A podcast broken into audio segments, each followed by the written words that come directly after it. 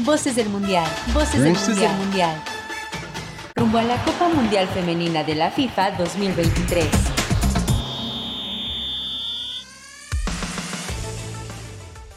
Hola Radio Escuchas de Violeta Radio, somos el equipo de Somos Versus en un nuevo capítulo de nuestro programa Voces del Mundial. En el programa de hoy les vamos a compartir de todos los grandes logros que nos dejó el Mundial y lo que podemos seguir construyendo en eventos importantes como este. Desde ver cómo esas 22 jugadoras pusieron corazón y pasión en la cancha para cumplir sus sueños, hasta una Olga Carmona que sin saber ya tenía una estrella antes de que empezara el partido.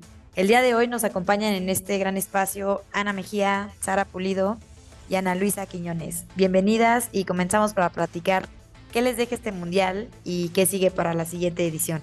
Hola, hola, hola Ingrid, hola Sara, hola Ana Luisa. Qué gusto estar aquí otra vez. Es este, para poder seguir hablando de este mundial que se nos acabó. Tristemente se acabó, pero eh, a mí me deja un increíble sabor de boca, me deja muchísima alegría, muchísima esperanza. Este, mi celular está como tía, llena de fotos de, momentos del mundial, porque de verdad que fue algo, algo muy increíble. Y pues primero que nada, felicitar a las, a las españolas, qué bárbaras, qué, qué cosa, qué emocionante. Me encantó. Me, la verdad es que yo ya no sé ni a quién le iba al final, pero, pero me encantó. Me encanta que hayan conseguido su primera estrella. Y pues nada, este, a mí lo primero que me deja el mundial son muchas ojeras y muchas ganas de que ya sea el 2027. Me urge. No sé ustedes qué opinan. Hola, ¿qué tal? Eh, bueno, pues muy contenta de estar aquí con ustedes y de platicar que, de esto que, que la verdad vivimos eh, pues un momento histórico, ya decíamos una nueva era en el fútbol femenil y, así la vivimos, ¿no? Con el cierre, la despedida de grandes figuras de este deporte como lo fue Marta, eh, lo fue también eh, Sinclair, la misma Megan Rapinoe. la verdad es que vimos pues que ellas incluso se van pues sabiendo que, que vienen estas nuevas generaciones empujando fuerte y bueno, pues viendo surgir a los nuevos talentos, que eso también es muy importante en el terreno de juego, ver también los estadios llenos, que eso estuvo padrísimo, ver también que se rompen récords eh, históricos de audiencia. Eh, creo que es todo un conjunto de, como comentan, un conjunto de cosas que nos dejan un gran sabor de boca. Creo que al final, obviamente, gana España, pero también gana el fútbol femenil. Y como dicen, ¿no? Eh, fue todo un mes que, que, sí nos dejó muchísimas ojeras, pero la verdad es que eh, se disfrutó muchísimo y creo que nos, nos deja también esa ilusión de que, pues, de, de qué es lo que viene para, para el fútbol femenil. Está creciendo muchísimo, ya también la FIFA se da cuenta de todo y el mundo se da cuenta de, de este empuje, de este crecimiento que tiene el, el balompié, el balompié femenino y eh, pues yo me quedo con todo eso. A mí me encanta. Yo me quedo literal con lo que acabas de decir de si gana una, ganan todas. Eso me encantó en el chat, ¿sabes? y dije, no, qué buen tema, eso sí. Eh, y muchísimas gracias una vez más. Qué alegre compartir este espacio con los radioescuchas de Violeta Radio y mis colegas de Somos Versos, que ahora sí puedo decir que son mis colegas al 100%, porque a pesar de, aparte del taller, eh, pasamos muchas cosas lindas. Yo nunca había experimentado tener ese tipo de, networking y, y, de pláticas futboleras, feministas y todo, con todas contra todas. Me pareció muy lindo. El mundial me dejó muchísimas cosas buenas. Eh, es el segundo mundial eh, que he visto todos los partidos, literal, que me he desvelado, que he visto resúmenes, que he visto previas.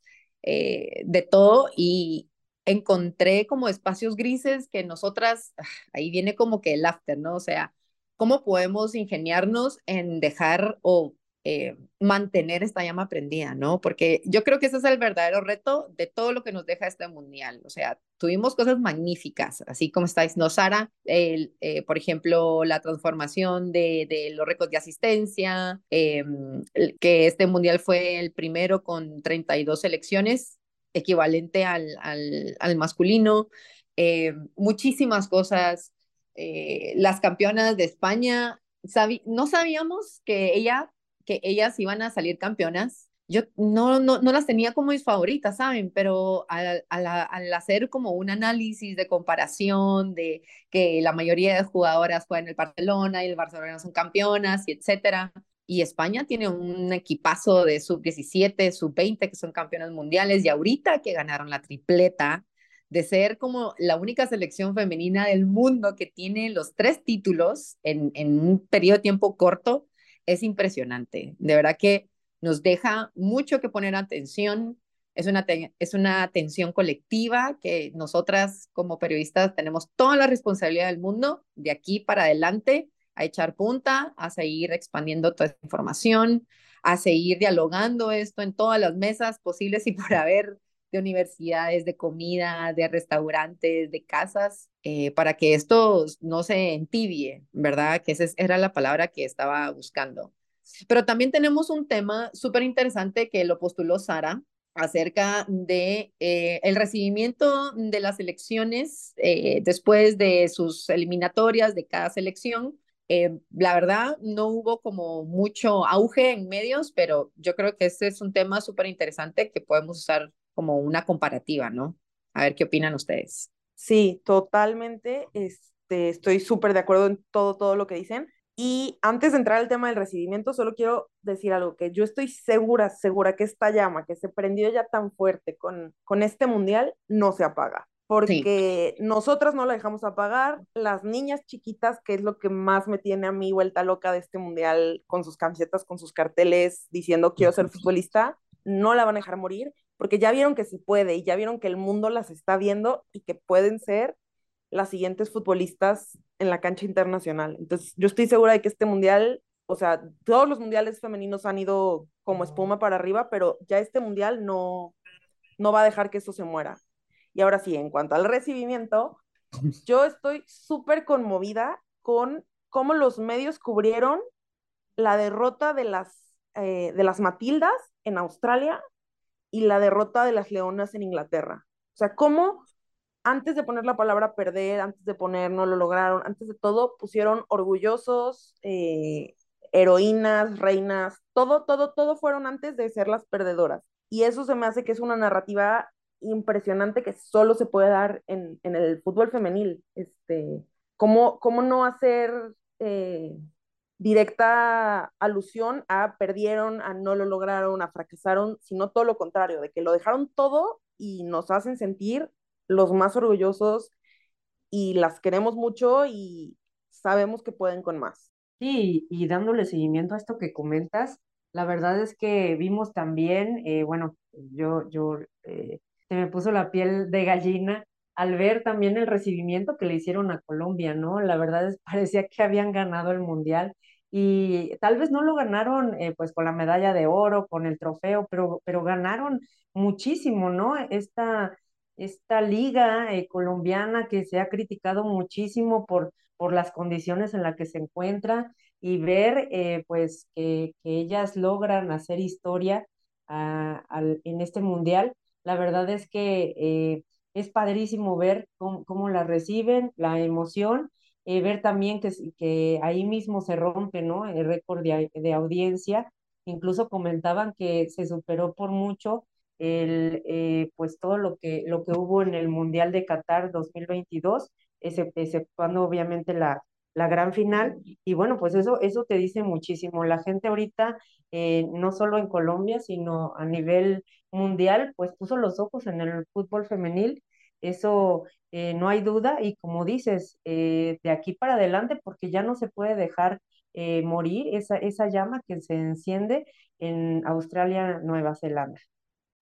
Sí, sí, o sea, heroínas todas, de verdad. Qué impresionante lo de las superpoderosas en Bogotá. Me pareciera que hubieran ganado la Champions, una cosa así. Pero el punto de, Ana Mejía eh, acerca de la narrativa, uh, eso es súper poderoso. O sea, la narrativa negativa es lo primero que tenemos que atacar como, como periodistas, ¿saben? En, en el deporte en general, porque cada, cada pérdida o cada error que los atletas cometan, eh, cometen en las competiciones o, etcétera, que están haciendo en su entrenamiento, siempre la prensa es perdió 5 a 4, por ejemplo, o se dobló el pie por que tuvo un mal tenis, por ejemplo, o solo cosas negativas siempre van al timón. Y esa es una de las cosas que nosotras lo vemos totalmente diferente y gracias a, estos titulares de prensa, de verdad, de Sydney, de Australia, eh, que menciona Sara, eh, fue espectacular. De verdad que hicimos un comparativo aquí en Guatemala y los únicos dos periódicos que están como circulando físicamente no pusieron absolutamente nada de eso. O sea, siguieron con nuestra liga masculina normal como, como siempre, ¿verdad? Y ya. Em, muy impresionada por la celebración, triste también porque, por ejemplo, tenemos estas celebraciones de cuartos de final de Colombia, de las campeonas mundiales de España, también de las semifinales con, con Australia como país anfitriona, pero, por ejemplo, Panamá Panamá dio un papelazo en el Mundial, Costa Rica dio un papelazo en el Mundial también, o sea, haciendo las primeras veces que, que competían y no, no, ni siquiera o sea, si ustedes revisan el, las redes sociales de estas dos elecciones, ni siquiera dicen bienvenidas de vuelta, nada, nada. Y es bastante triste, pero a la vez ya nos está dando como un empujón más para decir, bueno, o sea, sí hay que, eh, en el próximo mundial, en los términos clasificatorios, pues las elecciones tienen que ver cómo llegan, ahí sí que cada quien, eh, ¿verdad?, lucha, pero nosotros como periodistas internacionales, se podría decir, podemos como dar ese nuevo input y el, y el puje, ¿no? O sea,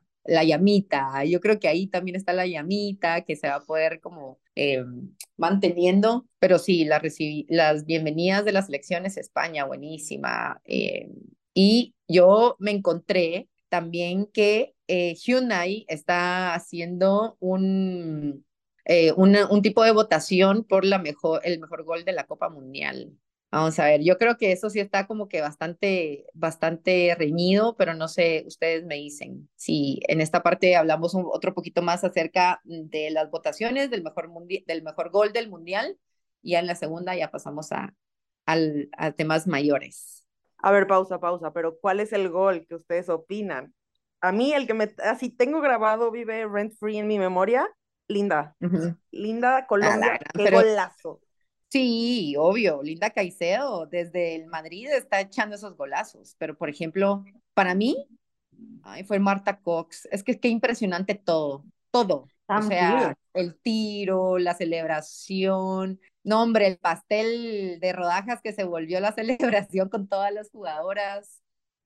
ah, eh, celebración, el de Panamá, la de Panamá me, me fascinan esas fotos. ¿Cómo empezaron a hacerse bolita? O sea, ellos dijeron de que, sí, era aplastada, me encanta. Y qué golazo, qué golazo. Es que sí, no, Japón se echó un golazo impresionante. Hyundai Cabal en la página de la, en la página de Instagram de la, de la Copa de la FIFA está ahí el link para que se vean todos los, todos los goles. Y yo no pensé que hubieran tantos, de verdad. O sea, haciendo las, las cuentas, uff.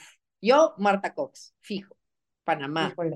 Yo, yo creo que yo Sam Kirk, porque la forma como le pega al balón también fue extraordinaria, ¿eh? Y híjole, por ser el, la sede, eh, pues vimos cómo estalló por ahí el estadio de emoción.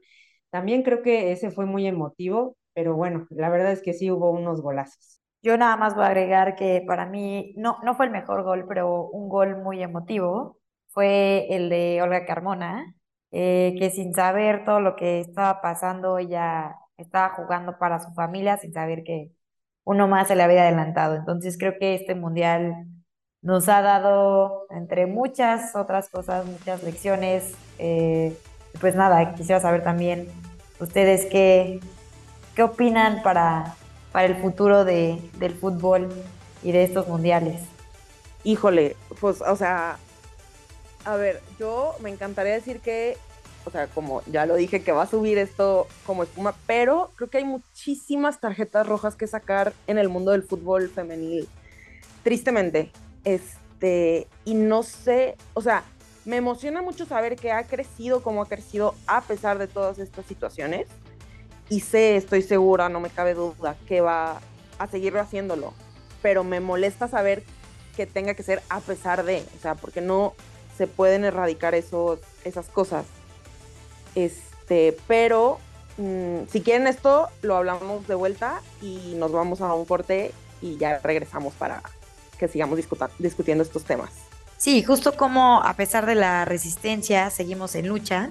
Eh, considero que este mundial, entre otras cosas, nos enseñó a que la narrativa se puede transformar y el rol tan importante que tuvieron los medios durante la cobertura fue un factor fundamental para que cada vez haya más representaciones tanto en calidad como en calidad. Muchas gracias a toda nuestra audiencia por escucharnos. Les recordamos que pueden encontrar la otra cara del mundial en nuestro micrositio, que lo pueden encontrar en www.versus.mx, realizadas por las participantes del taller de capacitación para la cobertura del Mundial Femenil de este año. Y vamos a un corte y en un momento regresamos para continuar con el segundo bloque. Muchas gracias a Violeta Radio por el espacio. En CIMAC Radio queremos escucharte. Comunícate con nosotras al 55 60 60 55 71 55 60 60 55 71 y déjanos conocer tus opiniones sobre nuestra programación. CIMAC Radio, periodismo con perspectiva de género. Voces del Mundial, Voces, del, mundial. del Mundial. Rumbo a la Copa Mundial Femenina de la FIFA 2023.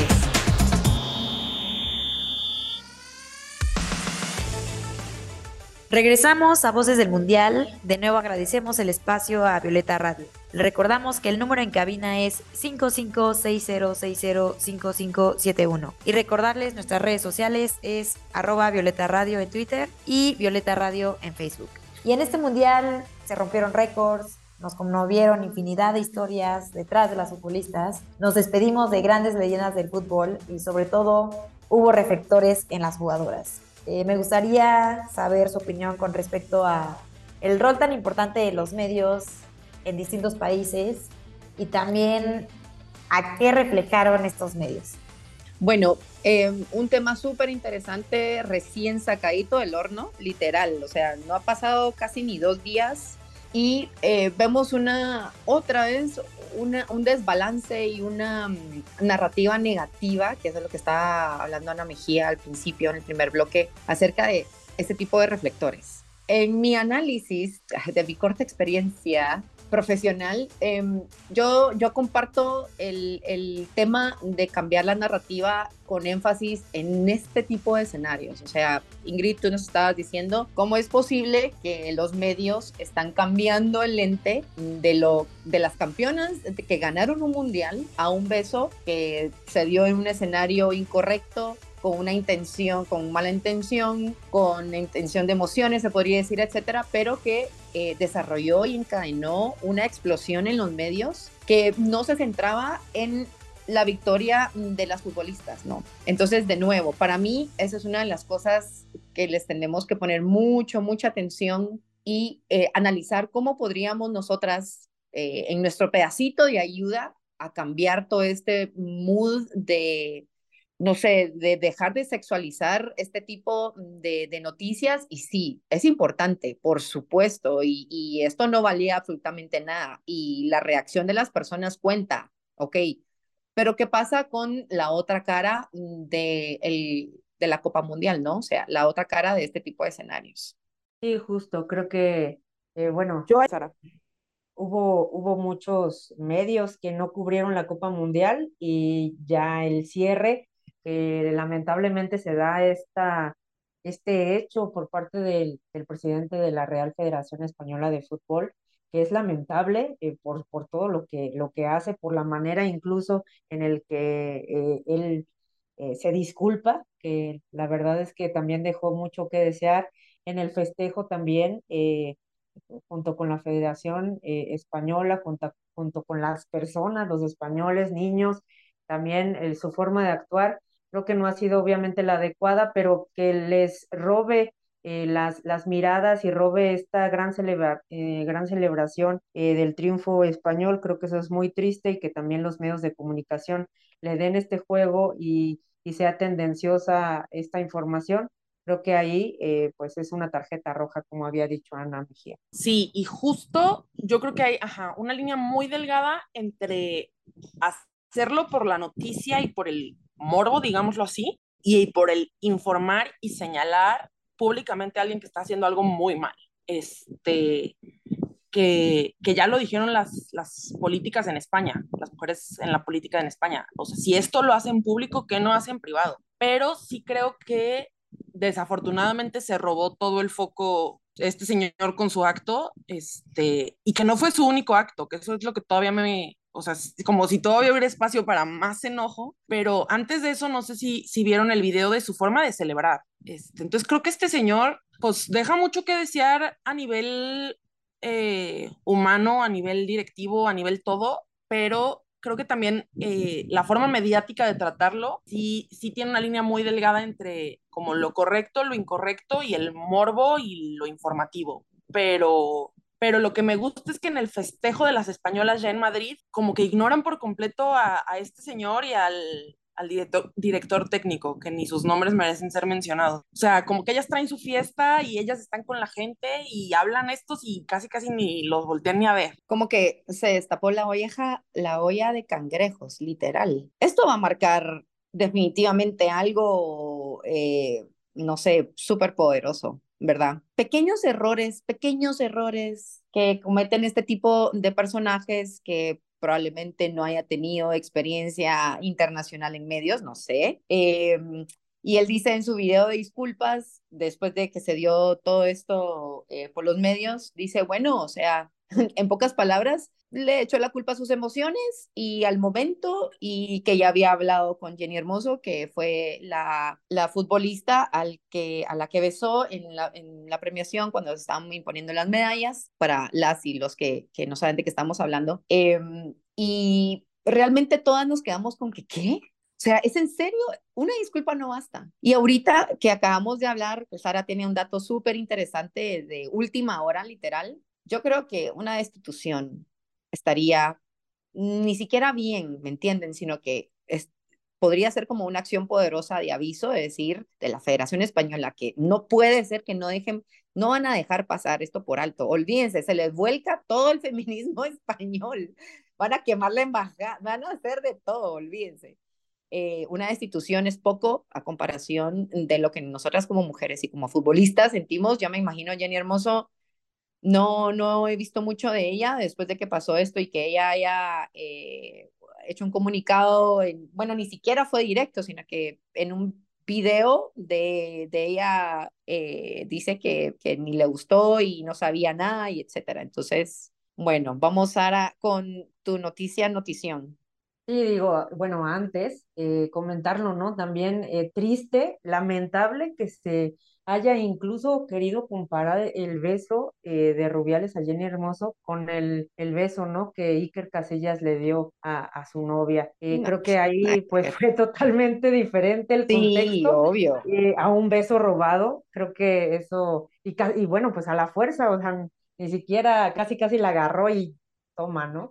La verdad es que fue muy triste. Y bueno, de lo que estabas comentando, pues es que eh, recientemente se, la Real Federación Española de Fútbol eh, pues acaba de convocar a una asamblea general extraordinaria y eh, bueno, pues comentan, ¿no? Que tras estos acontecimientos ocurridos en la premiación, bueno, pues van a, van a estar checando los protocolos aplicables. Entonces, las críticas han llegado por todas partes y después de que no le hicieron caso a, esta selección, a varias, a las 15, ¿no? Hace un año más o menos, en septiembre del 2022, que las jugadoras eh, de La Roja se empezaron a quejar, eh, pues, por algunas cosas ahí con su entrenador. Eh, bueno, ahora, pues, nos deja claro que la federación nunca las ha escuchado. las tachó de que estaban haciendo un alboroto, de que si querían regresar a la selección, bueno, pues que pidieran perdón, algunas así lo hicieron, pero toda esta controversia viene desde hace mucho y este señor termina de esta manera. Entonces creo que, como dices, Ana Luisa, aquí se ha destapado una, una cloaca y bueno, pues habrá que, tendrán que enfrentarlo. Total, bien dicho. Yo aquí quisiera mencionar algo que me parece súper importante y es también cómo la federación, es que, vaya, eh, qué difícil, o sea, qué difícil tema Empezando porque qué, qué incómodo y a quien desafortunadamente estoy segura de que a las que estamos aquí presentes y a quienes nos escuchan, nos ha pasado que, nos, que un hombre nos haga algo parecido en otro nivel, no sé, y que en ese momento no sabes cómo reaccionar. Y entonces luego dudas de si fue tu culpa o no fue tu culpa. Y entonces luego Jenny en su video en vivo dice, no me gustó, pero luego la federación saca un comunicado diciendo que ella admite que fue algo entre amigos y que no es para tanto. Pero entonces, o sea, ahí que, que siente, o sea, y aparte la relación de poder, o sea, es, está, está muy mal, está para destitución y está para que ese señor no se pueda volver a acercar a, al fútbol en su vida, porque además estaba escuchando ayer que este señor tiene a su cargo desde la sub-15. O sea, a ver, yo no quisiera saber que mi prima, mi amiga, mi sobrina, mi quien sea, de 15 años está cerca de un señor que no puede controlar sus emociones de que, ay, señor, este, yo no lo vi besando a ningún hombre nunca. ¿Por qué no besó al entrenador? Tan amigos que se ven en las fotos, ¿por qué no le plantó el beso a él? Sí. Totalmente, totalmente. Es súper interesante, súper, súper interesante. Em, existe también eh, este, este debate de darle el, el, el mérito a las protagonistas, ¿no?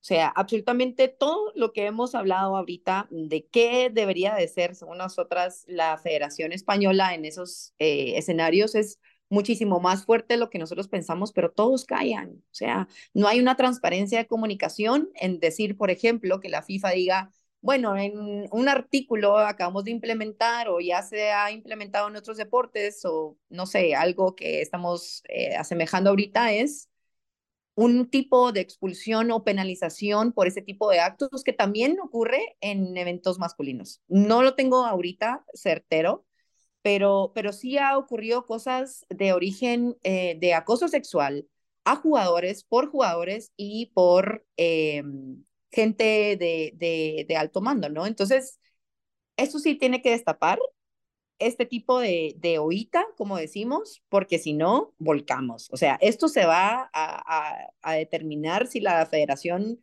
Española, así como Sara estaba diciendo, le está dando el protagonismo y el derecho a las jugadoras o simplemente es así como, ah, Bilda y el, este tipo pelo, ¿verdad? O sea, Rubiales eh, hizo esto, pero él es un buen trabajador. Van a venir con este tipo de cuentadas y yo solo me van a tener en el chat tirando fueguitos y tirando y encendiendo cuanta cosa se me ponga enfrente.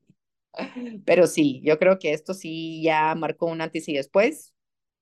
Y ahora a proponer proyectos para mejoras, a proponer ideas de sanciones duras para este tipo de, de acciones adentro y fuera de la cancha, con uniforme puesto, eh, ya sea de staff, de jugadoras, de staff de estadios, no, olvídense, o sea, esto debería de ser una lección para los clubes y para las federaciones, porque nosotros habíamos platicado, ¿se acuerdan? De que hubo dos federaciones más que tuvieron bastante problemas por este tipo de acoso sexual eh, entre, entre las jugadoras, ¿no? O sea, del técnico a las jugadoras. Creo que fue Zambia, si no estoy mal. ¿Alguien me podría corregir? ¿Sí fue Zambia? Zambia. Está siendo investigado su técnico.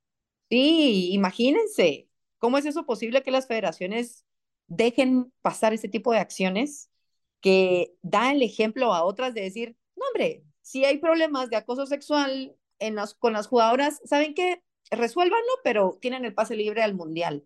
No, ah, y, no es por em, culpar a las jugadoras, ¿no? Que son las protagonistas, que son las, las que trabajan, sino que qué pasa con este tipo de disque legado que, que, que dejan, ¿no? ¿Verdad? Es eso. Sí, justo creo que este mundial sabíamos que iba a ser un antes y un después dentro de, del fútbol femenil. Y este mundial a lo mejor, eh, sin que nos diéramos cuenta, lo, lo está haciendo. Y en el caso de lo de España, claro que se tienen que eh, hacer cambios, Tal vez no lo, no lo querían hacer ellos y no lo tenían ni siquiera presupuestado porque no, no lo habían eh, querido hacer hace un año que sucedió todo esto, que empezó todo esto, y ahora este cambio ya es obligatorio. Ya es, quieran o no, tienen que responder, ya no nada más ante España, ante el mundo, porque los ojos del mundo están puestos ahorita en esta selección que acaba de ser campeona mundial y que acaba de hacer historia. Entonces, si ya ganaste sub-17, ya ganaste sub-20, pues esta federación está obligada, ahora sí, a tener un cambio. Entonces, eh, lo va a hacer, lo va a hacer totalmente, lo va a hacer. Y en cuanto a Zambia, que comentas, la verdad es que también al llegar a su primer mundial, al debutar en este primer mundial, vimos cómo eh, quisieron entrevistar y preguntar, cuestionar a este director técnico por estas, eh, pues, pues por, porque es investigado por, por, por haber agredido sexualmente a jugadoras y él se limitó a decir, solamente voy a hablar de fútbol. Pero de todas formas el mundo ya te está cuestionando y eh, creo que esto ya no se va a dejar pasar. Así es, pero pues bueno, desafortunadamente ya llegamos al, al final de este interesante capítulo. Muchas gracias Ana Mejía, Sara Pulido y Ana Luisa Quiñones. Nos vemos la siguiente semana con otro bloque y otro tema muy interesante.